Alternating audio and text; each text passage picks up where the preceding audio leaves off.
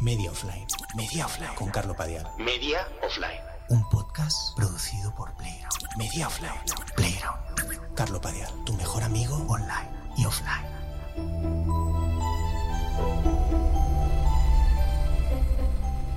Vivimos en, en un momento muy raro. Yo creo que eso es lo que nos tiene a todos locos.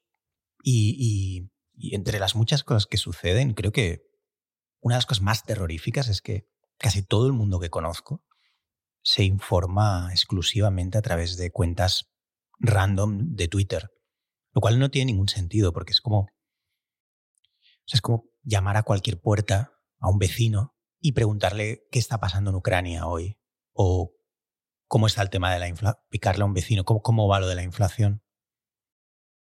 Eh, ¿qué, qué sentido tendría el tío? Te diría, bueno, pues creo que está mejorando. Da igual, da igual, o sea, da igual lo que pienses tú. O sea, no, ¿qué más da lo que piense mi vecino sobre él? Pues eso es lo que estamos haciendo en Twitter. O sea, estamos mm, obteniendo la información básica que necesitamos, que antes sacábamos de, yo qué sé de dónde, del país, da igual lo que pienses del país, pero ya me entendéis, de información supuestamente contrastada, da igual que estuviera adulterada o, o que hubieran intereses extraños por medio, pero al menos se supone que eran periodistas, supongo que...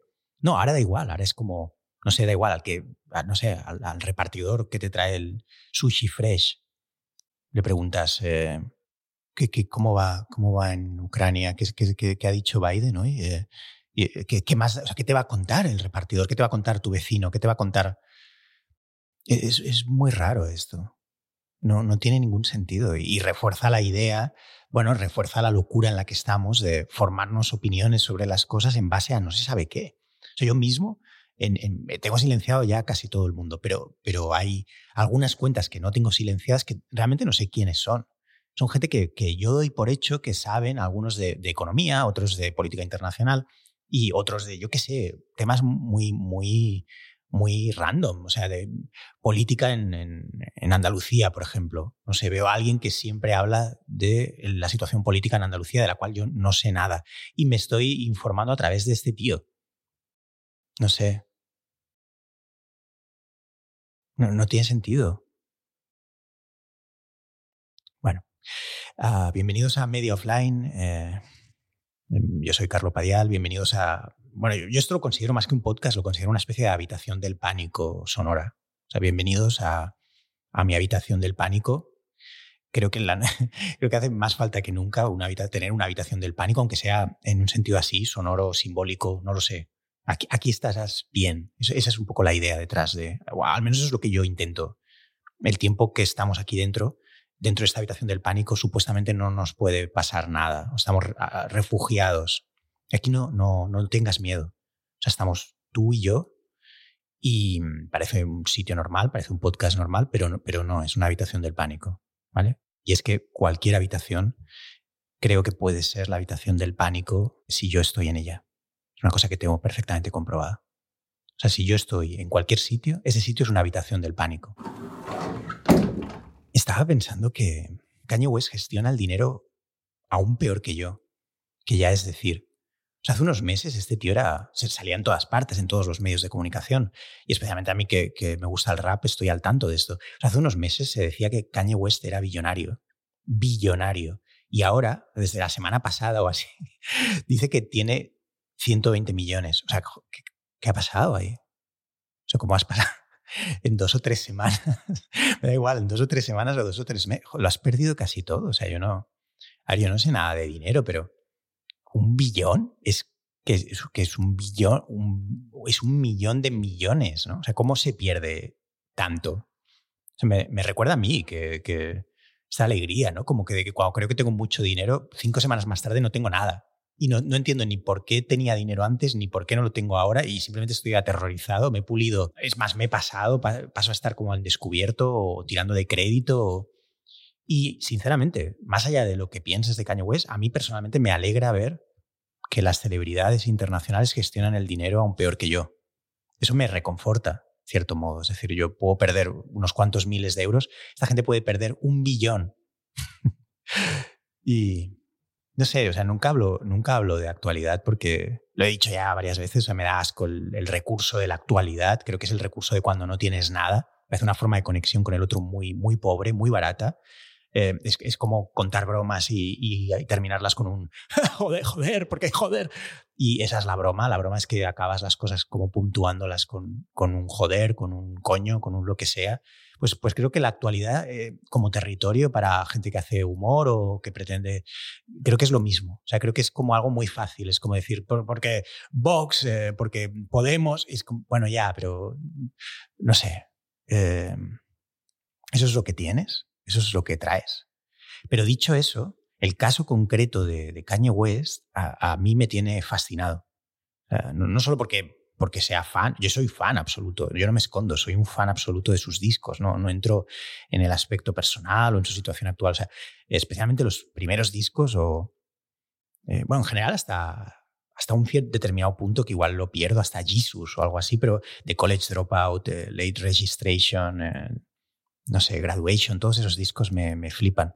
Me gusta casi todo de ese primer periodo, pero, pero más allá de eso, que da igual, me alucina el, cómo los, los norteamericanos, o sea, creo que es el fondo de, de este tema, del tema de Kanye West, cómo los norteamericanos disfrutan con este tipo de historias, que son puramente americanas, son muy exageradas. No hay nada que les guste más. O sea, un día eres millonario, lo, han hecho con prácticamente todo el mundo, con, Howard Hughes o Michael Jackson, ¿no?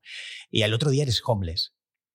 Y les gusta mucho, con la misma energía con la que te han encumbrado, te, te hunden. Y yo creo que tú mismo, siendo, ocupando ese lugar, eh, no sé hasta qué punto son conscientes de, de que eso es lo que viene. O sea, no sé si son conscientes de que cuando les están dando un billón de dólares, lo que les están garantizando es que van a estar durmiendo en la estación de autobuses de Iowa dos años más tarde.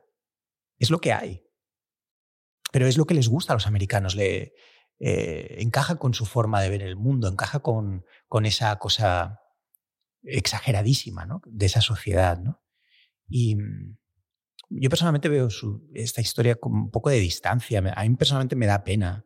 Me parece una persona con mucho talento que probablemente está loca. Eh, no, da igual eso, no, no me parece importante, pero em, me parece un poco cruel el cómo se encumbra y luego se, se hunde a, la gente. y, al margen de eso, porque insisto que no quiero entrar en movidas o plantear aquí un debate, ¿qué es esto? ¿Qué coño es esto? Kanye West sí, pon un fab, no, no, no. O sea, la cuestión es, ¿a quién coño se le ocurre escuchar lo que tenga que decir un músico sobre cualquier cosa? O sea, sobre política, historia. O sea, ¿cuándo, se escucha? ¿Qué, qué, lógica? O sea, no sé. O sea, en Spotify tú le dabas al play a los discursos de Kanye West o le dabas al play a las canciones de Kanye West. Tú le dabas al play a Stronger, a no sé, todos esos temazos que tiene. ¿No? O sea, no sé, o sea, es así. O sea, no, los músicos no, no tienen que hablar de nada de política. O sea, uno de mis artistas favoritos era Prince y sus, sus entrevistas eran un disparate total. O sea, no se podían ni escuchar, no se entendían nada. Y, no tiene nada que ver con si el artista es hombre, mujer, blanco, negro, de esta época o de cualquier otra. Tiene que ver con que son músicos. Y los músicos son una cosa muy rara, muy extraña. Yo, yo, no lo acabo de entender el cómo opera eso. Pero operan con una parte de la cabeza que no tiene nada de. No lo sé, no tiene nada de racional o desde luego no tiene nada que ver con, con lo puramente discursivo es así. Me pasa, por ejemplo, eh, fui hace poco también a ver el documental este de David Bowie, eh, que estaba en cines, que se llama Moonage eh, Daydream o algo así, y pensé algo parecido, o sea, pensé, son dos horas David Bowie diciendo locura, solo habla él, es un documental con imágenes de archivo y David Bowie hablando en off, y eso es todo lo que hay, y está muy bien el documental, pero sales de ahí pensando, con todo el cariño, pero es como, me cae peor David Bowie ahora que antes. O sea, cuando solo escuchaba las canciones, estaba todo bien. Ahora que te he estado escuchando dos horas, me has puesto la cabeza como un bombo. Todo lo que dices es como un megamix rarísimo de, lecturas muy dispersas. Lo cual es normal, da igual. Eh, pero claro, luego el tío te venía con lo importante, que eran los temazos, ¿no? Te venía con Let's Dance o, Heroes o no sé, todos esos temazos, ¿no?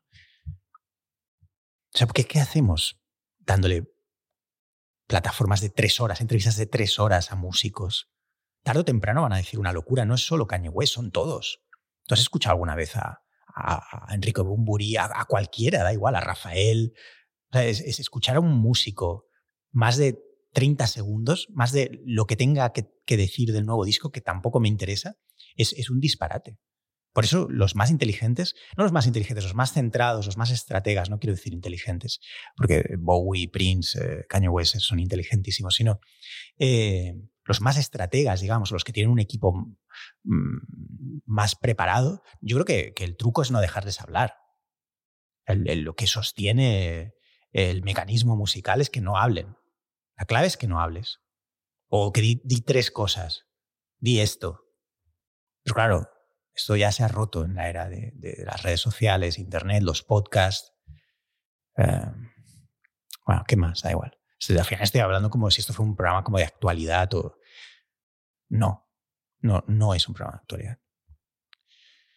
Ah, ¿Qué más? Em, bueno, luego esto también de Dahmer, la serie está Dahmer, Dahmer, la serie de Netflix del caníbal. Eh, yo, no la he visto, pero todo el mundo que conozco está obsesionado con Dahmer. Todo el mundo. me parece, parece muy gracioso esto. O sea, en todas las cenas, en todas las reuniones en las que he ido últimamente, la conversación acaba tarde o temprano en la serie de Dahmer. ¿Las Sí, la estamos viendo. Ay, qué horror, pero está muy bien, ¿no? a, partir del quinto, eh, bueno, yo lo tuve que quitar, lo tuve que pero lo vamos a acabar de ver, ¿no? Lo acabaremos de ver, cariño.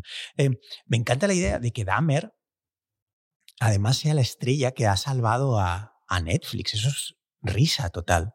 O sea, en el periodo más crítico de Netflix, en el periodo, en el periodo más jodido, con, pérdidas millonarias y con la amenaza de estrenos mm, muy esperados en las otras plataformas como, no sé, todas estas mierdas que a mí personalmente me horrorizan, tipo House of the Dragon o, o El Señor de los Anillos, o todas estas fantasías asquerosas que, que, no entiendo por qué le llaman fantasía. ¿La fantasía de quién? ¿De quién es la fantasía? Estos dragones, esa gente sucia, por la nieve, llegando tarde a los sitios, cagando ahí como en un bol. Y, eh, ¿qué es esto? Y siempre es esto, y como sexo sucio. ¿Esto de quién puede ser la? Pero bueno, eso es otro tema para otro día. lo que quiero decir es que en ese horizonte en el que, o sea, Amazon venía con El Señor de los Anillos, HBO eh, venía con House of the Dragon, Netflix pérdidas millonarias, eh, despidos, y de, golpe les salva. O sea, me encanta la idea de que un asesino en serie caníbal sea la estrella que ha salvado a Netflix. Es muy, es muy potente eso. Pero además he leído en algún sitio, no sé si es verdad o no, como que Netflix pensó, Buah, esto mejor lo escondemos un poco, no sabemos muy bien qué es. Em, y en cambio ha sido el, el hit, el máximo hit, era lo que la gente quería, si era lo que queríamos era lo que estábamos esperando. Un asesino caníbal que mató un montón de eh, negros homosexuales. Era el tipo de entretenimiento que necesitábamos en este punto, en este momento. Y luego también me lleva a pensar, viendo el, alud brutal de, de series, podcasts, ficciones, docuseries dedicados a asesinos en serie, que debe haber un montón de, representantes especializados en Los Ángeles a llevar asesinos en serie. O tiene que haber un, sector del negocio que es mm, encontrar asesinos en serie, vivos o muertos, da igual, a los que representar, porque es un filón. Es mucho mejor llevar, sin duda, vamos, es muchísimo mejor llevar a Jeffrey Dahmer que llevar a Gal Gadot, por ejemplo. Es muchísimo mejor llevar a Ted Bundy que llevar a Timothée Chalamet. O sea, es, las posibilidades de negocio.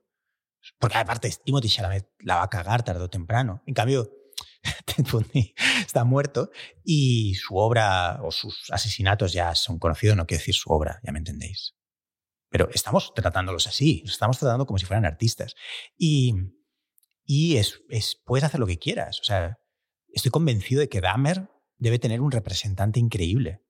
Y me, me, imagino que ahora mismo las agencias de representación de Los Ángeles eh, deben estar echando fuego los teléfonos, las videollamadas, tratando de encontrar al siguiente caníbal. Al siguiente caníbal, vivo o muerto, da igual, con el que poder hacer el próximo hit. Desgraciadamente, en 2022 es muy difícil ya ser caníbal, creo, al menos en los países occidentales. No es tan fácil comer, comerse a alguien, supongo. Se ha vuelto todo muy difícil. Con, con te rastrean los móviles, eh, todos estamos vigilados. Eh. Entonces, supongo que por eso acuden como a, tiempos en, en, la mente de los agentes, entiendo que deben pensar tiempos mejores, entre comillas, en los que matar era más fácil. Y, y están tratando de encontrar al siguiente caníbal con el que poder hacer el siguiente hit, porque además si das con uno, insisto en que es un filón, es mucho mejor que llevar a un actor, porque tienes el podcast en audio, ya, hemos visto que los actores no pueden hablar, ni los músicos, pero, pero, pero se puede hablar de, un, de manera inagotable de un asesino en serie. Puedes hacer el podcast en audio, la docuserie, la peli indie, la serie de Netflix y aún más importante, el merchandising. El merchandising de toda esta gente. Hay, hay, esto es así. Pero dicho eso, yo, no la he visto. No la he visto. Eh, me, echa como muy para atrás, no sé. Eh, no, no sé. Bueno, la misma idea de, la, del biopic, incluso de un asesino en serie, me da igual si es un asesino en serie o, o Bill Clinton o quien sea, me, tampoco he visto The Crown, no, no, veo nada de todo eso que está siempre en portada en Netflix y, y es curioso porque el algoritmo de Netflix, que no sé si os ha pasado a todos o solo me pasa a mí, pero me recomienda insistentemente que vea Dahmer. O sea, me, lo envían hasta por email. Carlos, ¿has visto ya Dahmer? Y, no sé cómo tomármelo. Es, ¿qué, me, ¿Qué me estás diciendo? ¿Qué me estás queriendo decir? Carlos, ¿por qué no ves Dahmer? Claro, tienes pendiente ver Dahmer. No sé si me está llamando eh, sociópata. Eh, ¿Qué me quiere decir? No sé si es porque es la serie de moda y yo no la he visto y eso como no acaba de entender mi perfil o si el algoritmo me está insinuando algo, que es lo que me temo. ¿Qué me está insinuando? Estoy harto de las insinuaciones de los algoritmos, de las plataformas, no te sugieren cosas que te puedan gustar, te están insinuando aspectos concretos de tu personalidad. O sea, basta ya de insinuaciones maquiavélicas, pasivo-agresivas de los algoritmos que nos han calado o creen que nos han calado y nos están como diciendo, ¿no? O sea, el algoritmo de HBO, por ejemplo, me recomienda que vea Euforia. ¿Qué me estás diciendo? ¿Qué me estás diciendo? Tengo dos hijos. ¿Qué me coño me estás diciendo? Que quiero irme de mi casa irme como con adolescente. El algoritmo de Prime Video me recomienda que vea la docuserie de Omar Montes. ¿Qué me estás diciendo? O sea, Disney Plus me dice, no te pierdas Hulka. ¿Qué me estáis queriendo decir entre Porque aparte, si lo pones todo junto, ¿qué, qué coño me están diciendo? Entre si yo pongo todo, es como si fuera a cinco psicólogos y uno me dijera, bueno, quizá eres bisexual, otro me dijera, bueno, quizá eres ludópata, el otro me dijera como, bueno, creo que es evidente que tienes un grave problema narcisista, el otro me dijera como, es muy evidente que odias a tu madre. Pues como, bueno, a ver, todo no puede ser. O sea, ¿qué, me están queriendo decir los algoritmos con esta mierda? De mí. ¿Qué, qué, saco de mí? O sea, me, tienen loco. O sea, los algoritmos de estas plataformas son tan avanzados que nos están empezando a sugerir cosas que ignoramos sobre nosotros mismos. Es como, como ir a un psicólogo que tiene poderes o algo así. ¿Qué, me está queriendo decir? ¿Qué, la combinatoria de los algoritmos, porque encima, claro, tengo todas las putas plataformas, ¿qué, me está diciendo? ¿Que soy un psicópata eh, un poco ambiguo, que le gusta el mamoneo, eh, juvenil, ¿no? Por euforia, pero que también me molaría dejar a mi familia e irme a una banda gitana y hacer reggaetón, que probablemente derivado de eso me detengan y me represente una abogada verde con ataques de ira, que parece un hombre. ¿Qué es esto? Y aún me desconciertan más como las que te ponen como por, muy por debajo de la mesa. Las recomendaciones, hay, una, ya lo sabréis, más o menos todo el mundo ahora tiene Netflix, pero que pone otras recomendaciones. Estas son muy jodidas. Otras recomendaciones. Para ti. Dramas indies con una protagonista femenina fuerte. ¿Qué mierda es esto? ¿Qué mierda es esto? O sea, me da un poco de miedo como que Netflix incluso habiendo hecho más de cinco años de psicoanálisis, descubra aspectos de mi patologías ocultas que yo pueda tener.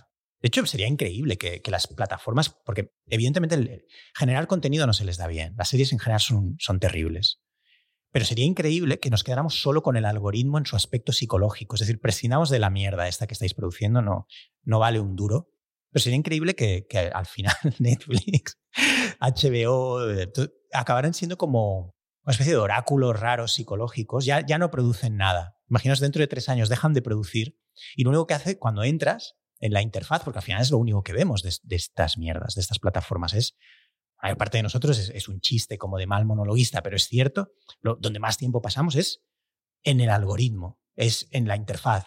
Entonces, desliguemos ya la producción audiovisual, no nos interesa, nos ha salido bien también, yo diría, y quedémonos solo con las insinuaciones, quedémonos solo con el juego bueno, como si fuera un, servicio médico, psiquiátrico, llamado Netflix ahora, que solo algunos ya recordarán que en su día era un servicio de, de, video on demand, que te va haciendo un diagnóstico, pero te lo va haciendo en plan cabrón, en plan usando subterfugios muy cabrones de algoritmo.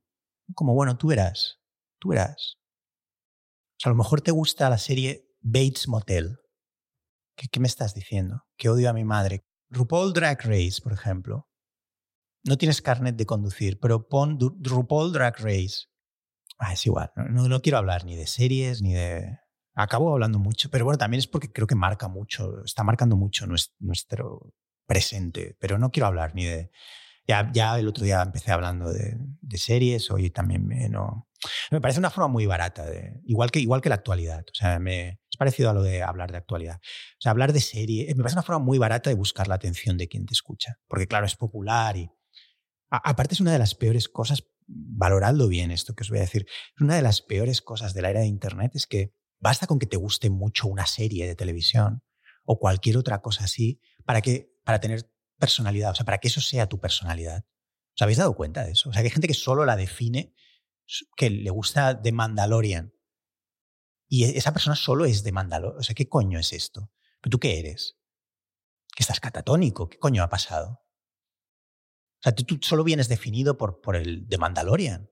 Los funcos, ¿qué coño te pasa? Hay gente que toda su personalidad está conformada por, por yo que sé, que les gusta mucho Ozark. que no sé de qué va, pero.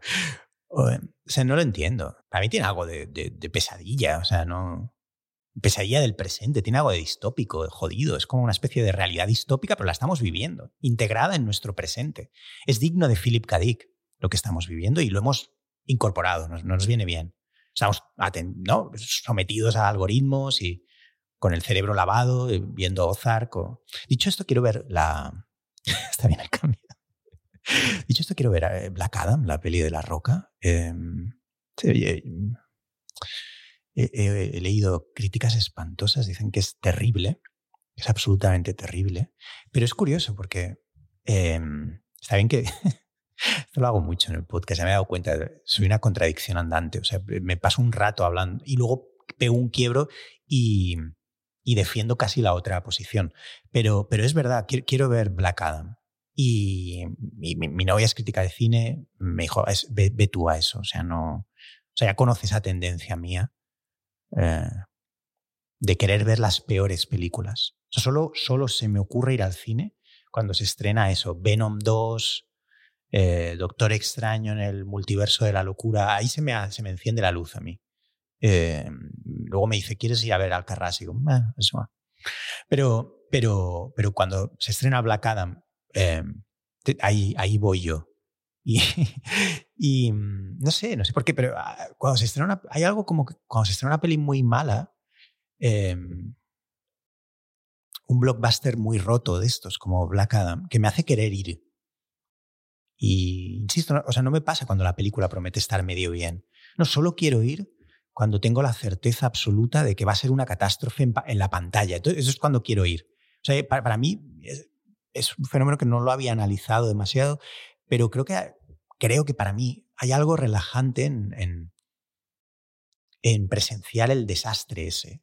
En, yo, de normal, entre semana, bueno, entre semana y el fin de semana, pero voy muy nervioso y pienso, si me meto aquí a las 4 en este cine a ver este CGI podrido, porque realmente han llegado ya a un punto de, de barroquismo en el CGI, que básicamente lo que ves es como una especie como de naranja podrida. No sé si os habéis dado cuenta, pero aparte no tienen tiempo, ya bueno, hay mil artículos sobre esto de que no tienen tiempo de acabar los, los efectos y es como una cosa fea, eh, es como ruido visual, es contaminación visual ¿no? y sonora también, ¿no? Te, te, pegan como un meneo raro que no acabas de saber muy bien y tramas como imposibles de seguir eh, y, y para mí es relajante eso. Es como refugiarte en una sala cerrada eh, de un exterior que se hunde, que es, que es nuestro mundo, eh, presenciando algo que se hunde aún más. Y, y, que en cierto modo parece hasta reírse de la situación general. ¿no? Yo, yo, lo veo casi como videoarte. Black Adam, no la he visto todavía, pero seguro que será eso.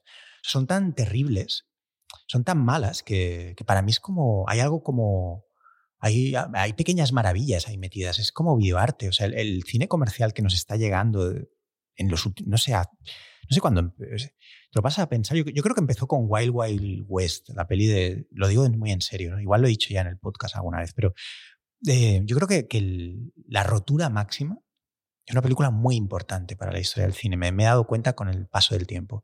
Lo, y lo digo sin cero ironías. O sea, creo que nos trajeron algo totalmente nuevo con Wild Wild West. Es, nunca habíamos visto nada parecido. O sea, un, un, una catástrofe de, ese, de, esas proporciones con la araña eh, metálica, eh, que no se entendía muy bien de dónde había salido. La peli, la peli rota, rota por completo. O sea, empieza como un western, pero acaba con, con una araña que luego se, se, contó, supongo que esto ya lo sabéis, como que era para otra película. La habían diseñado para, para un Superman, el Superman de Nicolas Cage, que nunca se llegó a hacer. Y bueno, la tenían ahí y pues la recuperaron. Dijeron, oye, la araña la pillas y la pones aquí. Y, y ahí, ahí nace algo nuevo. Ahí nace, bueno, un poco la distopía en la que estamos, la, la rotura la rotura eh, cultural, no cultural solo. Eh, eh, y, y, Transformers, yo creo que es la otra película. Lo recuerdo muy bien, además. Recuerdo muy bien la experiencia de ver Wild Wild West y recuerdo muy bien la, la experiencia de ver el primer Transformers y salir tocado del cine como si hubiera visto gritos y susurros de Berman. Como, joder, aquí me han tocado. Pero no, no entendía muy bien por qué, porque además a mí me dan asco los coches, las máquinas, o sea, no, no, era una película que en principio me tendría que haber dejado completamente indiferente y salí tocado del mismo modo que cuando vi Infiel, la película de Lee Bullman. O sea, me quedé tocado nivel, nivel sueco con Transformers. Para mí Transformers es una peli casi de arte conceptual. O sea, los robots, para mí esos robots, entrechocando claramente, son una metáfora, una metáfora económica. Eh, y en ese sentido es genial. O sea, para mí eh, Michael Bay lo que consigue es hacer visible, es, es, es, visionario. O sea, Michael Bay, y lo digo sin ironía, lo digo totalmente en serio. O sea, Michael Bay consigue con esa película y con esa serie de películas hacer visible el presupuesto de la película en la pantalla. O sea, los robots son el dinero, son como dinero, son como monedas que se están pegando para deleite del espectador. O sea, es como cuando, son como esas imágenes cuando te enseñan en el Banco de España que son como, como como una riada, como una cascada de monedas, eso es Transformers. Eso es Transformers. Que lo ves y dices, hostia puta, el dinero. Y te entran como pensamientos como un poco angustiosos. No sé si os pasa a vosotros, pero yo cada vez que veo el Banco de la Moneda, como que están fabricando un montón de monedas, eh, me, genera muchísima angustia. Pues Transformers hace algo así. Es, eh, y está muy bien, porque claro, el espectador actual además está fascinado por el dinero. Eh, el cine actual solo es dinero en realidad sea, la gente va a presenciar el dinero, el espectáculo. Entonces Michael Bay lo que hace de manera muy brillante es, ah, ¿tú te gusta el dinero? Pues toma dinero. Y te saca como a dos monedas o, o como a unos, bueno, como unas construcciones formadas a partir de lo que pueden ser monedas, eh, pegándose entre ellas. Y es así, la gente solo quiere ir al cine a presenciar dinero en la pantalla, quiere películas caras, quiere, quiere, y entonces la jugada maestra de Michael Bay es no esconder el presupuesto, hacerlo el protagonista de la acción. O sea, no le ha servido para comprar nada. No, no, el presupuesto está en la pantalla. Es la idea de un genio, en realidad. Es, es una idea como de Orson Welles. O sea, Hollywood ha hecho visible el presupuesto del film y lo ha convertido en el espectáculo. Y es así, también las pelis de Marvel, las de Zack Snyder, progresivamente se han ido yendo para allá. O sea, el cine comercial nos está golpeando constantemente con, con este surrealismo con una especie de vanguardia humorística, se están riendo de nosotros, pero, pero que está muy bien y abrazando gustosamente todo esto, ¿no? las, las técnicas de CGI y todo para doblegarnos, eh, o sea, mantenernos eh, dormidos, soñando con dinero. es una pesadilla pasiva. Cada vez que ponemos al, le damos al play a una de esas películas o vamos al cine, lo que estamos es, bueno, presenciando la, la pesadilla de, del colapso del sistema financiero, que es, es lo que te gusta en realidad. Está muy bien. O sea, es el, es el único cine de verdad de vanguardia que nos queda. El, cine de los festivales es irrelevante. El, si tú quieres ver vanguardia, tienes que ir a ver Transformers, Black Adam. Pero claro, es, es, una vanguardia totalmente corrupta, te tiene catatónico, pero da igual. Estás presenciando esto. Y, y, además es que son muy brillantes el, el, cómo lo, en cómo lo plasman en la pantalla. No sé si habéis fijado que en todas estas películas no solo hay el dinero está en la pantalla peleándose, sino que también siempre en algún punto de estas películas, en casi todas, puede que en alguna no, pero en casi, casi, casi todas, o sea, no se me ocurre ahora mismo, de hecho, ninguna donde no suceda, siempre hay un punto hacia el final de la película, pasa en Avengers, pasa en todas, DC, Marvel, da igual, en el que aparece un chorro de energía que se va al espacio. Un súper chorro de energía que se dispara hacia el espacio. No sé si os habéis dado cuenta. ¿Qué, coño te están queriendo decir? Hay un mensaje ahí. Sé por qué nadie ha analizado esto. Porque yo que sé, un, eh, no sé, Sisek, el filósofo este, ¿por qué no ha, igual lo ha escrito, ¿eh? no me he enterado, perdón, entonces. Pero, ¿por qué no ha, qué, coño es ese chorro?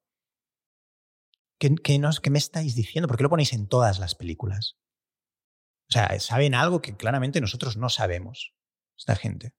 Y a mí personalmente me, bueno, me trae como una especie de paz rara el presenciarlo esto en la sala agazapado, eh, como muy, muy cerrado, muy organizado en mi pequeño mundo, ¿no? con, con todas mis pertenencias a mano, mi mochila eh, cargada de ibuprofeno, las llaves, eh, unos papeles doblados que más o menos yo para mí tienen significado. Y ese es mi mundo. Ese es, ese es el. Para mí, esa es una, una, una, una, foto de mi presente. Bueno, de mi presente y del de más gente, supongo, pero en mi caso lo tengo muy claro. Esa especie como de. O sea, esto es algo que he pensado mucho últimamente. Son ideas un poco abstractas, ¿eh? Si, perdonad. Perdonad, pero es lo que hay. Eh, pero es algo que he pensado mucho últimamente. Y es que mi conducta en los últimos años es la de alguien que se está preparando Mm, por su cuenta y riesgo para mm, ser trasladado a una celda en circunstancias extremas. y, entonces, eh, eh, no sé si habéis visto pelis, no sé si os gustan las pelis de cárceles, a menos que me gusten especialmente, pero en, las pelis de cárceles siempre el, protagonista desarrolla una manera de, de, defenderse frente a un ecosistema que le amenaza, ¿no? Donde él no es nada, donde no es... Y entonces es esta cosa en las películas que consigue, no sé, consigue coger como un, alfiler, un alfiler de, él, ¿no? Cuando va a la farmacia o y con eso, bueno, con eso te monta y, luego un papel y luego consigue también una cosita que ha cogido en el comedor y bueno, pues ese soy yo. Ese soy yo. Eso es mi conducta en los últimos años. Soy yo, pero desde fuera. Yo estoy fuera de la cárcel estoy preparándome para una eventual entrada en la cárcel. ¿Por qué? Bueno, no lo sé. No tiene que ser la cárcel, concretamente. Puede ser algún tipo de celda de aislamiento. Eh, puede ser una habitación del pánico. No sé si veis cómo voy relacionando todas las cosas de las que hablo. E, esto es una cosa que me jode un poco. Si luego no, no lo apreciáis, el que voy ligando ideas. No sé si lo apreciáis esto. He empezado hablando de la habitación del pánico, ahora te estoy hablando de que en cierto modo me estoy preparando para una eventual entrada en una verdadera celda de aislamiento. Es decir, el, subtexto de todo este podcast, de los 15 capítulos, 12, me da igual los que llevemos, es que no espero nada del exterior. E inconscientemente llevo tiempo organizándome. Y puedes venir conmigo. da igual. Da igual, da igual muchas veces me doy cuenta que nadie aprecia estas cosas.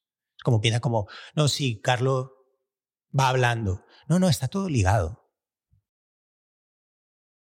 Y, eso me lleva a la siguiente idea, que, es que no acabo de entender por qué no tenemos todavía un patrocinador para media offline. No sé, no sé tú, Sunek, por qué crees que... Yo daba por hecho que en el programa 12, 13 ya tendríamos un paro 3, un paro 3 de patrocinadores. Yo he ido lanzando la caña ahí y me da un poco de rabia ver que no, que no hemos conseguido. O sea, no, es porque lo. ni siquiera es porque quiera el dinero. Simplemente me, me, molesta un poco el, el, el, desprecio, ¿no? Como de. Da un poco de rabia ver que no hemos conseguido que una marca quiera patrocinarnos. No. Y eso, eso me lleva a pensar que, que hay algo contenido en mi discurso que echa para atrás a las marcas. Pero no acabo de entender qué es. O sea, para, para, el, para el resto de gente es muy obvio. de, hecho, se lo comenté a alguien de Playground y su respuesta fue simplemente como un... Le, dije, como no, entiendo por qué no, no, hay patrocinador en media offline. Y me hizo como un... en plan... Carlos, has... Eh, eh, o sea, la gente está totalmente... Quien, quien te escucha queda totalmente alienada eh, has, alienado a la audiencia.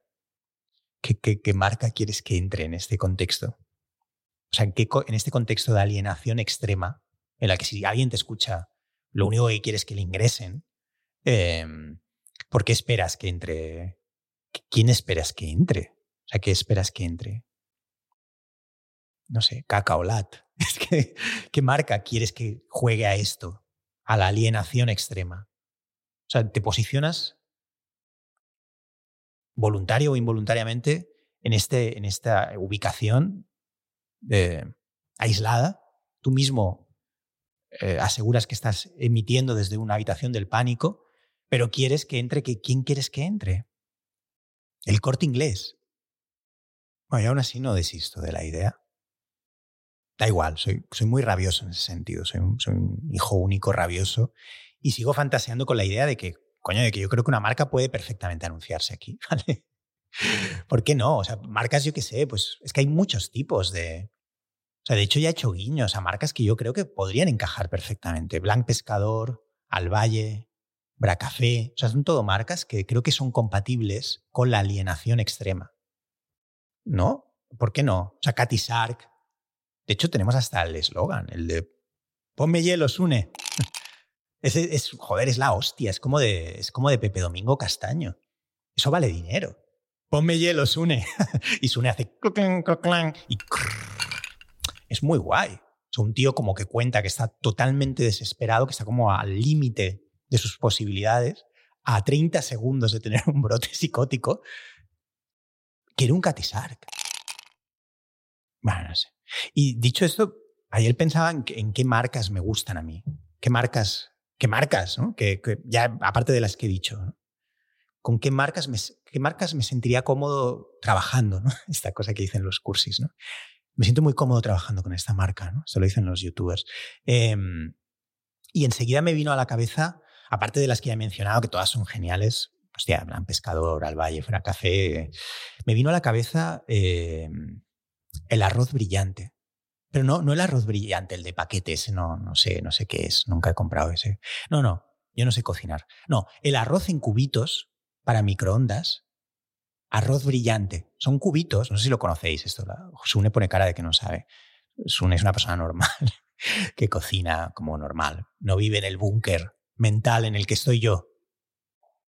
Pero yo compro unos, unos Sune, yo, yo compro unos cubos que son como para gente que está muy nerviosa, no, mm, bueno, no tiene tiempo, eh, tampoco quizá tienen dinero, no sé. Eh, son unos cubos cerrados, como para astronautas. Entonces los metes en el microondas un minuto y te sale un, iba a decir delicioso, delicioso no es. Te sale como un, bueno, sale como una plasta de arroz, eh, que está muy bien. Y es, en un minuto tienes una comida completa. Completa todo lo que. De hecho, ellos juegan al rollo de esto es para acompañar, pero, pero yo creo que es comida completa, porque es un arroz como muy. Muy denso. ¿vale? El hecho de, tenerlo ahí no está totalmente perfeccionada la forma. O sea, todavía no es perfecto. No es como hervir. No se parecen nada. De hecho, es como dos comidas totalmente diferentes. Una cosa es el hervirte un poco de arroz cosa que yo no, he hecho nunca. Y luego, porque yo no cocino, no, jamás no cocino nada.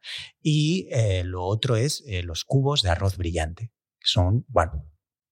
Eh, y, yo creo que se podrían anunciar y, y de hecho deberían anunciarse y, un poco para invitarles a que se anuncien, voy a hacer, me voy a avanzar y voy a hacer la promo directamente.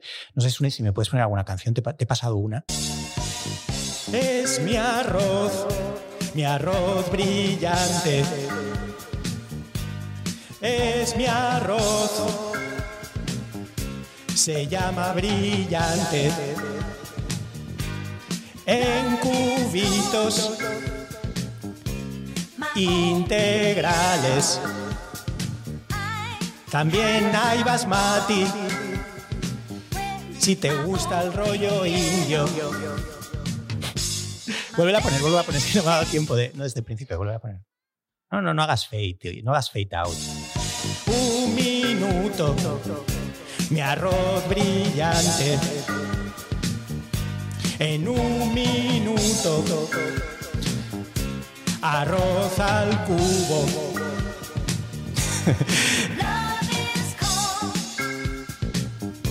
Se llama brillante. No, no sé si veis que cuadra perfectamente. A mi novia no le mola el arroz brillante. Ahora, aquí vendría, aquí vendría más como la letra. eh. No, pero no lo bajes, ¿no? Vuelve a poner, vuelve a poner.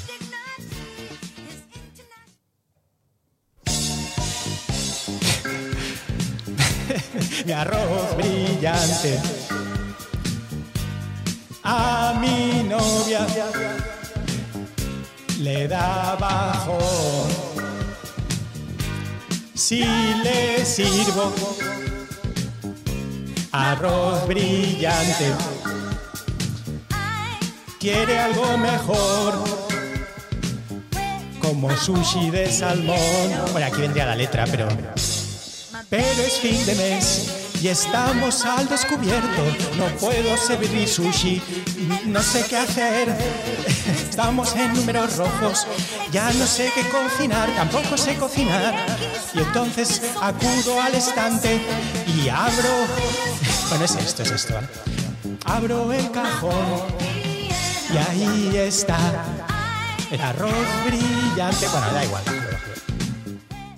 Bueno, es mi propuesta de promoción, arroz brillante, con la canción esta de Diana Ross. Habéis visto que cuadra perfectamente, es, solo hay que quitar las, la voz de Diana Ross y cambiarlo por esto, ¿no? Ahí está mi arroz brillante. Bueno, es, es perfecto. Guarnición, mm, sin nada delante, no lo sé. Un poco esta idea de, de que el arroz basta, se basta y se sobra porque es, es una plasta de, de arroz muy, muy dura, ¿no? O sea, una vez que te comes eso ya no... Que es la idea, yo creo que es parte del éxito, es para estudiantes, gente con poco dinero, te comes, vale un euro y ya no comes más durante seis, siete días. Tampoco vas al lavabo seis, siete días.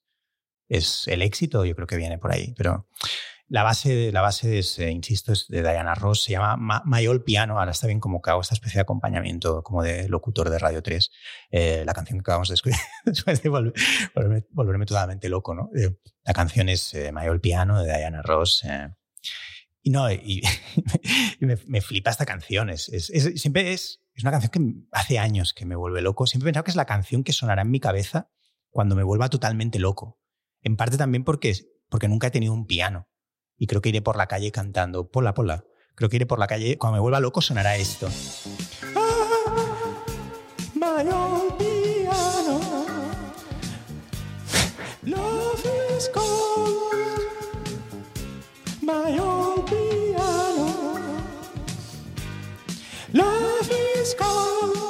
Esto es lo que sonará. Y no, no tengo piano, no sé.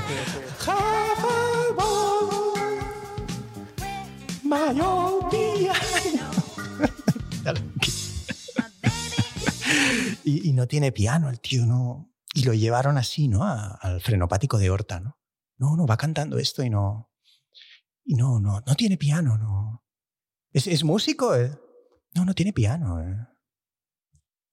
Bueno, disculpadme, o sea, estoy un poco cansado. Eh, estoy un poco cansado y siempre digo esto de, que no quiero grabar el podcast, pero hoy sí que realmente lo, lo tengo que confesar. No, no, me veía con fuerzas de venir. O sea, hoy lo reconozco. Vengo de, vengo de la feria de, del libro de Frankfurt. Ha una semana jodida. Eh, llevo varias. Bueno, de, de, hecho es esta cosa de que siempre digo, llevo una semana jodida, pero claro, lo llevo diciendo desde hace meses, con lo, años, con lo que probablemente no sean meses. Probablemente esto es mi vida pero vengo de la feria del libro de Frankfurt, eh, ha sido como una cosa muy rara, es que se supone que es como un gran honor. Yo, yo lo he vivido muy bien, eh, es maravilloso haber estado, no, no quiero incurrir en la cosa esta horrible de algo que presuntamente es bueno, como decir, bueno, sí, no, no, no, objetivamente es muy bueno. los escritores y escritoras que estaban allí estaban todos mm, como coño, como si les hubieran citado a, las Olimpiadas. Yo, no voy a ser menos, ha sido una maravilla. Reconozco que nunca sé gestionar este tipo de, cuestiones. Eh, mi naturaleza es como muy introvertida. Eh, si voy solo, además fui solo, no, no podía acompañar mi novia. Mm, entro en derivas muy raras, muy raras, profundamente raras. Eh, pero eso ya hablaré de eso otro, otro programa. Entro como me voy yendo pero, pero no sé, hay algo en, en, estas situaciones que... Pero, pero estaba muy bien, es como te llevaban allí y te invitaba, no sé quién te invitaba, el consulado español o no, no sé quién te invitaba. Y mm, era algo como muy oficial, venía te rodeaba un montón de gente de, no sé, da igual, no quiero decir lo que no es, pero quizá del Ministerio de Cultura, de no, no sé qué es, de la... Eh, da igual. Y, y, te sentías como, casi como si fueras un miembro más del PSOE, no lo sé, como que ahora formo parte del Ministerio de Cultura quizá durante unos días. Soy como una especie de agente encubierto del Ministerio de Cultura, soy, voy por libre, pero trabajo para Miquel y Zeta durante estos días.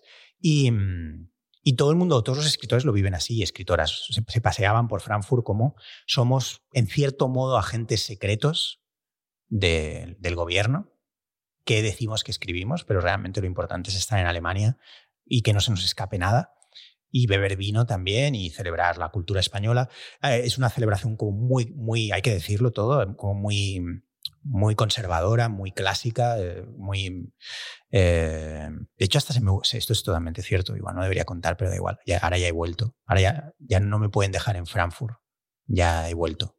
ya, se me acercó una mujer alemana como de un, poco lunática en, en, en un cóctel que celebraba, mm, bueno, no sé, la comitiva española, se me acercó una mujer alemana que me vio como el único tipo que estaba como el fuera un poco del enjambre español, estaba bebiendo vino en la última mesa yo solo, ejerciendo de lo que yo pienso que me había llevado, para lo que yo pienso que me había llevado el, Ministerio de Cultura, que era para ser una especie de agente secreto y no perder, no perder de vista nada. Y, y estaba bebiendo vino blanco, protos, eh, vino blanco protos, y se me acercó una mujer alemana de como de, no sé qué, sesenta y pico, setenta quizá, como con el pelo de color lila y un montón de chapas en la chaqueta, como pins, y mm, varios, varios fulars, eh, bueno, no sé, una persona como muy colorida y un tanto lunática, quizá, no lo sé. Y me dijo, ah,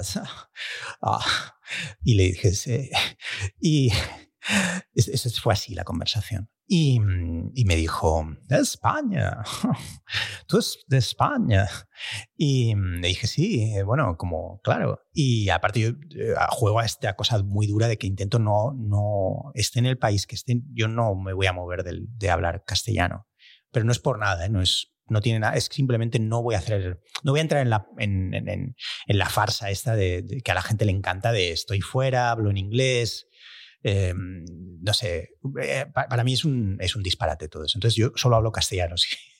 Si, no me entienden, bueno, da igual. Eh, y entonces la mujer está casualmente chapurreaba español, era como una entusiasta por libre, freelance de la cultura española y me dijo, pues es muy clásico esto, es muy, es como muy, es eh, clásica, es clásica, y Lorca, y, a, diez minutos antes había estado como cantando una, una cantante extraordinaria, pero cantando como mm, poemas de Rosalía de Castro, todo, todo, muy bien, pero muy, muy convencional, muy, muy, muy institucional, yo me atrevería a decir. Y yo le dije, sí, sí, eh, bueno, es clásico, es clásico, aquí es clásico.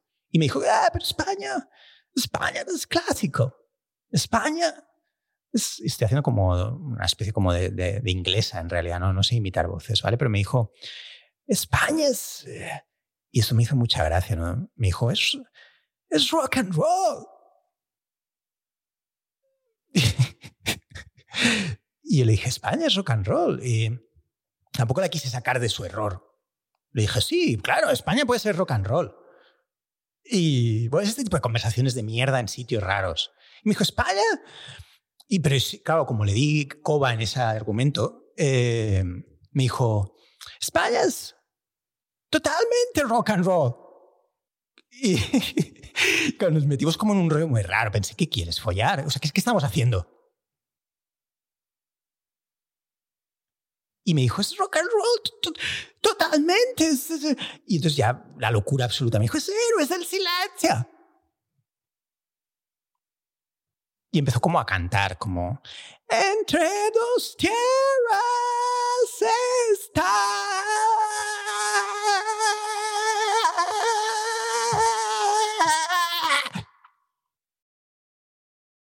Ha sido una semana muy rara y estoy cansado y creo que lo podéis notar.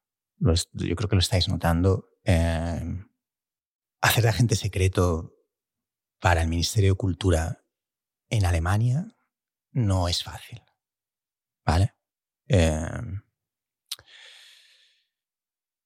pero bueno, la cosa es que no, es esta semana, o sea, llevo, como decía antes, llevo meses cansado, o sea, he encadenado como, ya tengo motivos, o sea, he encadenado dos series de televisión muy seguidas, hice como probablemente sepáis Doctor Portuondo, la serie de filming, y luego acto seguido hice Crímenes Online, la serie de, de, que está en A3 Player, producida por Playground, y estoy cansado, o sea, no pasa nada, o sea, me cuesta aceptarlo, pero han sido un año y medio, dos, muy cansado y llego con las pilas quizá fundidas, no sé. Entonces me hace también tener esta visión quizá un poco distorsionada.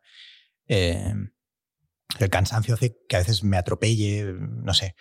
Entonces, venir a grabar el podcast, eh, encima teniendo en cuenta que hoy no hay invitado, que esta es otra cosa que no sé si os habéis dado cuenta ya, pero no, si estáis esperando el invitado, no hay invitado. ¿Vale? Siento que hayáis tenido que llegar hasta aquí esperando a ¿a quién? ¿Quién es? Bueno, no lo sé. En realidad es una estupidez porque, porque en la descripción del programa del podcast ya habréis visto un poco que no hay invitado o si hay invitado, da igual, estoy solo yo, no importa. Es una decisión un poco loca que ya anuncié en el pasado episodio y, que llevo meditando casi desde que empecé. O sea, ya lo he contado esto también muchas veces, pero da igual. O sea, la verdad es que yo tengo dudas de, qué debería ser este podcast. ¿Debería haber alguien más hablando conmigo? Sí, ¿no? Eh, a me despierta muchas dudas la idea de tener un invitado. O sea, lo que significa traer invitados en el formato de este podcast. O sea, está, está bien, o sea, traes a gente interesante. Yo considero que en cada uno de los episodios pasados ha venido gente muy, muy brillante, muy inteligente. Las conversaciones creo que han tenido enfoques originales. Y sin embargo, no sé. Simplemente no, o sea, no sé cómo explicarlo. O sea, no, es, que me parezca mal. Es que simplemente no sé si va conmigo eso. No sé si no estoy siendo un farsante, jugando a lo que esperáis, que es que en algún punto u otro hay que... No lo sé. O sea, la simple idea de perpetuar... Eh, no sé, puedo traer a este o... No sé, me, parece un poco insuficiente. O sea, no... supongo que igual le pido demasiado a las cosas, igual debería jugar a, traer invitados y ya está, pero al final yo no soy periodista, no soy influencer. Eh, a mí me interesa generar cosas que, que, contengan ideas. Creo que este podcast, como casi todo lo que hago, tiene ideas, tiene hay y no sé si en ese contexto caben o no invitados. O sea, no, no, no creo que sea uno de mis puntos fuertes el diálogo. No lo sé. Creo que no. Así que eh, para probar, porque de esa es la gracia de un podcast, esto no es un programa de televisión, no hay 70 personas trabajando aquí, estamos solo Sune y yo, y ocasionalmente Pep Molina, o sea, no, la estructura es mínima, eh, ya os lo habéis imaginado, si no os lo habéis imaginado ya, siempre lo digo, no hay un equipo de 70 personas, podría ser, podría ser, ¿En qué, ¿En qué los usaríamos? No lo sé. Hay 70 personas en la puerta de golpe. Salimos solo, solo hablo de Sune y de Pep, pero luego hay 70 personas, todos trabajando incansablemente. ¿En qué? No, no lo sé. Coches, eh, no lo sé. Eh, no lo sé, da igual. He decidido prescindir del invitado. Em, por supuesto, eh, me niego a, caer cautivo de, mis decisiones y de mis ocurrencias. O si mañana quiero que venga alguien, pues vendrá voy a hacer lo que quiera, pero, pero no voy a estar... Eh, o sea, lo que no voy a hacer es estar escribiendo mensajes privados de Twitter eh, o WhatsApps a gente para que venga. O sea, es que no... no pero no, no, es porque me parezca mal. O sea, de hecho, todo el mundo a quien invito viene o, o, quiere venir. A veces pueden, a veces no, pero siempre quieren. O sea, no, no es como que me... Es que no... Es que no, no... La simple idea de escribir un mensaje privado, incluso alguien que sé que me va a decir, que incluso lo está esperando. Hay gente que yo creo que está molesta porque no ha recibido el mensaje. Pero lo siento, no lo vas a recibir hay como 10 personas que, están esperando el, WhatsApp o el... No, no lo entienden. Que es como, pero ¿por qué no me llama? Pero ¿cuándo voy yo? ¿Cuándo es mi momento? Pues, no, pero no tampoco porque crean que sea importante, sino porque les parece lo lógico. Es como, o sea, Carlos, eh, Eh, bueno, cuando voy yo, ¿no? Ahora, voy yo. Em, pues no, no, va no vas a venir. Eh, o vendrás, da igual. O sea, pero no, no, no, sé. O sea, no, no quiero estar con él. Em, no sé, hay, algo en, la simple idea de, ahora mismo tener que entrar en, en Twitter y escribir el, como un mensaje directo, buscar eh, y entonces empezar como, ¡Hey! ¡Hola! ¡Hola! España es rock and roll. No voy a entrar a escribirles esto, España es rock and roll a nadie. No sé si me entendéis. No, tiene que ser. Ah, vale, solo puedes el martes. O sea, este puto infierno. O sea, de hecho, Sune me dijo, tú lo sabes, Sune. Sune me dijo, a mí solo me va bien los jueves. Vale, perfecto, Sune, pues no hay invitados ya. No, te quiero culpar, ¿eh? A ti. Pero fue como, no, o sea, ya me lanzas otra bola curvada más, ya está.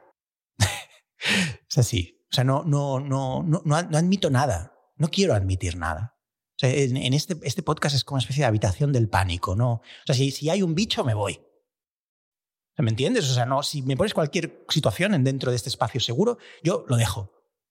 Así, porque es la gracia del, puto búnker este.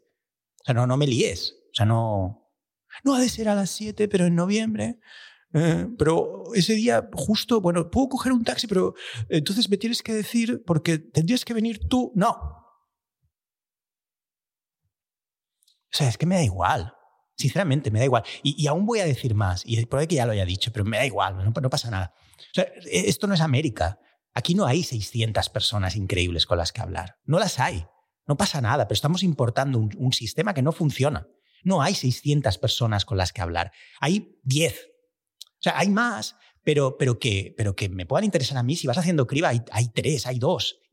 O sea, no, no, no hay. O sea, esto no es Estados Unidos, seamos claros. O sea, no, cometemos permanentemente ese error de mirarnos en una sociocultura que no se parece nada a la nuestra.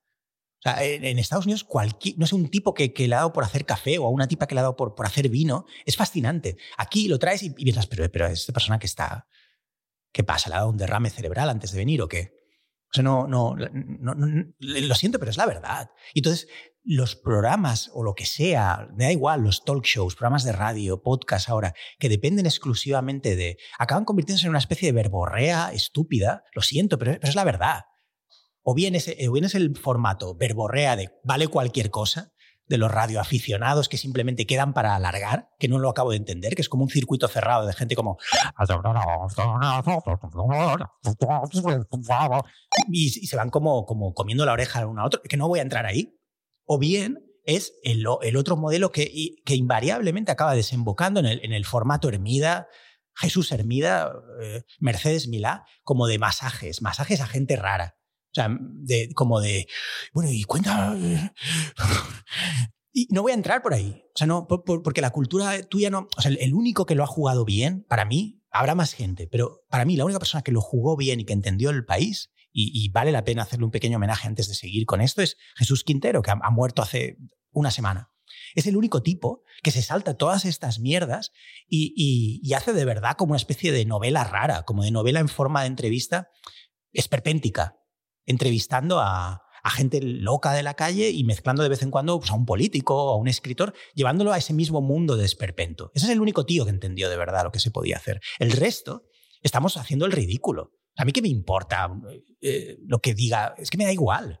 Y especialmente si, la gente que, está en promoción, ah, peor. O sea, no, es que me da igual. Eh, bueno, podría el martes porque voy a estar dos horas. No, es que me da igual. Sí, si quieres podría venir. o sea, para mí lo, bonito de media offline es, es esto, es hacer una foto, una especie de foto, una especie de asociación libre de, una especie de foto mental de, de dónde estoy en este preciso instante. Es como, es eso, de, de, las ideas, las frases, los estados de ánimo que, que suceden en el momento en el que Sune le da a grabar, quede como quede. Entonces ahí casi el invitado que aporta es casi un, un, impedimento, lo digo en serio. Sobre todo porque yo soy un inútil y no, no soy, soy capaz de, de, Soy un narcisista absoluto, soy un hijo único, no, no soy capaz de navegar la conversación, no tengo ese arte. Yo lo entiendo, la, gente... Sabes perfectamente cómo funciona el mundo. La gente quiere invitados, quiere, quiere a James Rhodes, quiere... Pues, pues... Mm, Bueno, pues está bien. ¿ves? Me habéis convencido. os daré invitados. O sea, queréis, pues os voy a dar invitados. Hay invitado al final. ¿Cómo os quedáis ahora? Solo para joder. Os daré un invitado. Hoy en Media Offline tenemos a Gwyneth Paltrow. ¿Vale? Esto es como, esto es como un padre hablándole al niño, ¿no? Vale, ¿esto es lo que querías? ¿Es lo que querías? Pues tenemos un invitado, tenemos a Gwyneth Paltrow, la tenemos con nosotros, presenta eh, la película que está rodando, que acaba de rodar, todavía ni siquiera se había anunciado el proyecto. Se llama, la película se llama Monkeypox. Y es una película que habla de la siguiente pandemia que va a venir. Eh, va a venir otra pandemia más.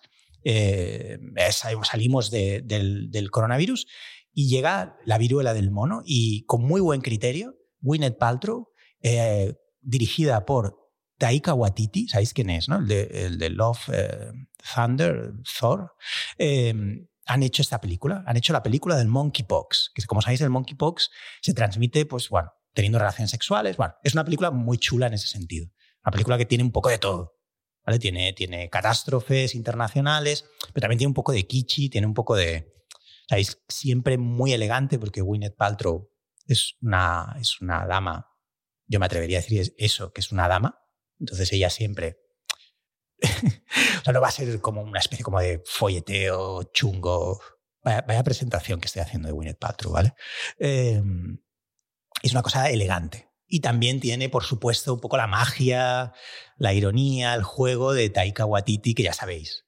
¿no? Los que habéis visto la peli esta que hizo de, de Jojo Rabbit, pues ya sabéis un poco a qué juega Taika Waititi. Siempre te está buscando un poco las cosquillas y se han unido para esta peli de la que tampoco se sabe mucho.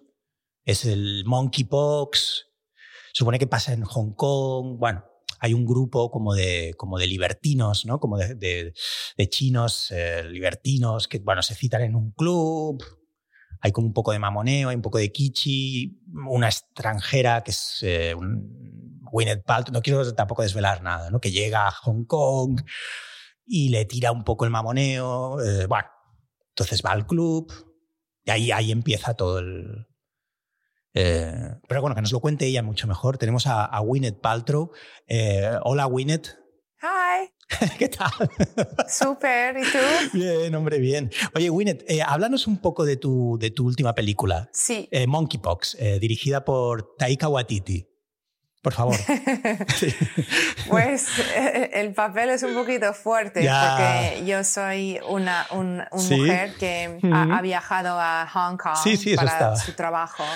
Y, y, después eh, tiene contacto con este virus que mm. es em, muy, muy peligroso. Y entonces cuando ella regresa a los Estados Unidos, ella es la primera persona quien ha cogido este virus oh. y mucha, ah. mucha gente se muere. Y es una responsabilidad horrible, pero el guion fue muy, muy interesante y muy inteligente y fue, fue por eso que, mm. que tenía interés en, en, la película. Claro, claro, claro. y después de esta dinos, a ver, no lo sé, tampoco, sin contar tampoco mucho, ¿eh? pero eh, después de esta película afecta un poco a, yo qué sé, tampoco quiero entrar en, no es ese tipo de podcast, ¿eh? pero a tu visión del sexo con desconocidos, un poco a, al sexo con, con gente que no conoces de nada en países, quizá, bueno, en este caso es Asia, pero no tiene nada que ver con Asia, es decir, la idea del sexo casual con desconocidos afecta un poco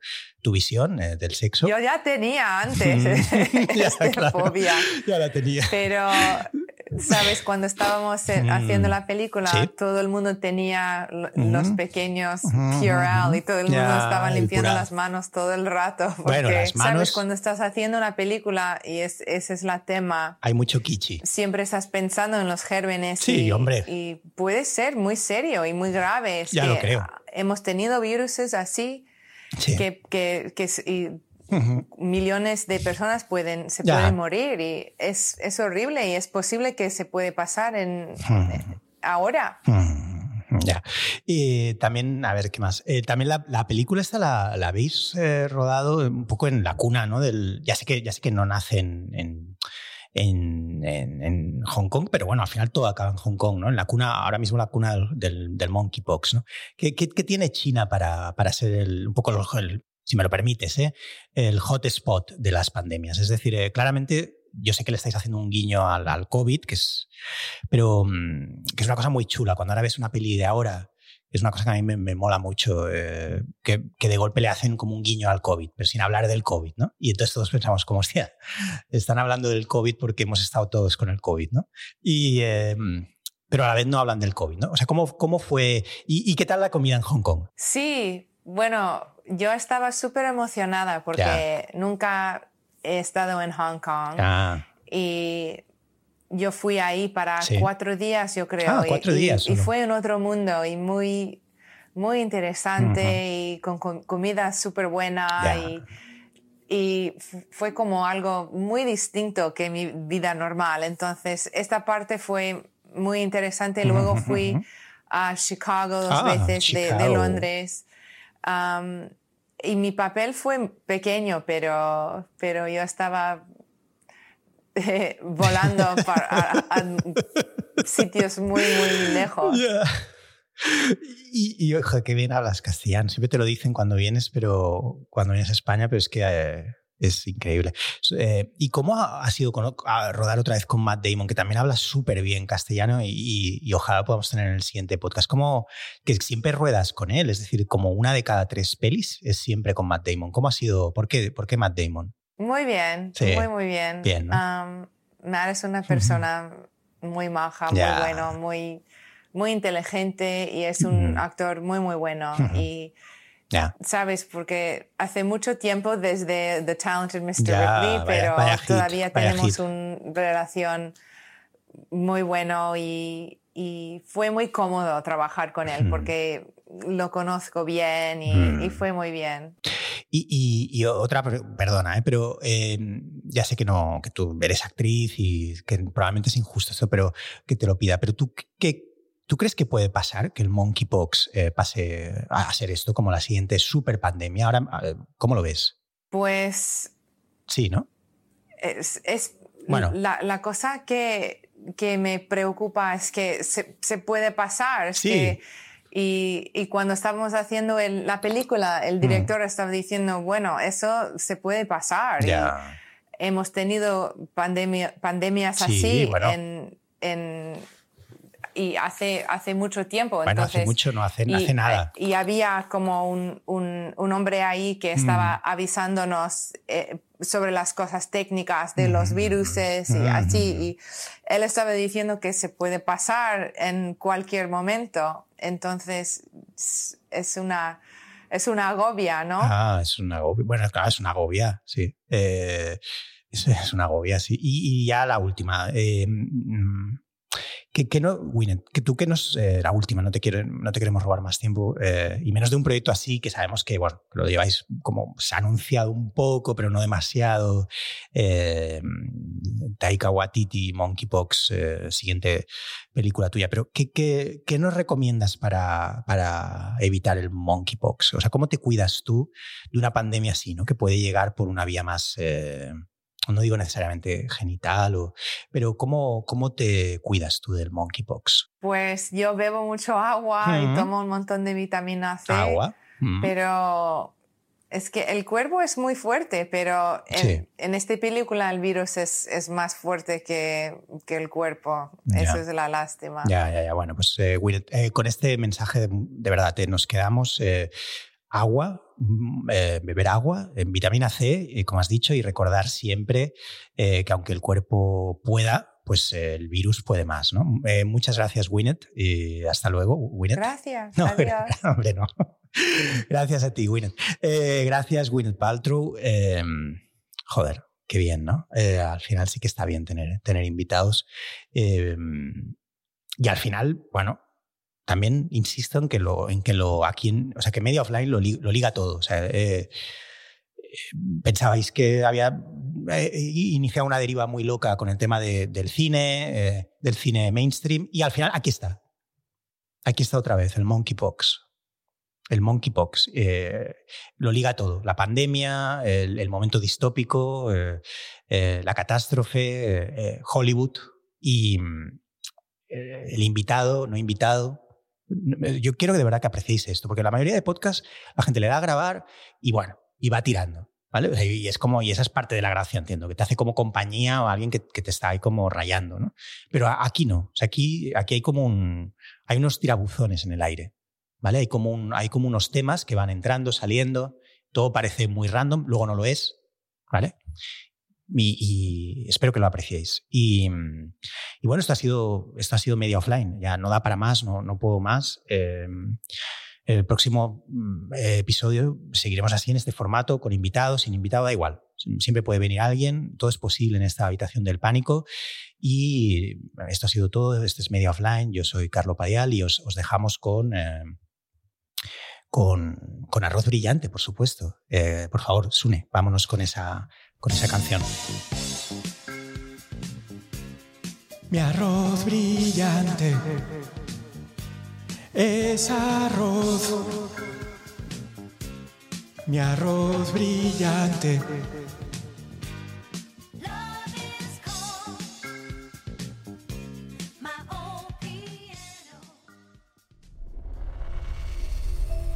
Media Offline. Media Offline. Con Carlo Padial. Media Offline un podcast producido por Playground. Media Offline. Playground. Carlo Padial, tu mejor amigo online y offline.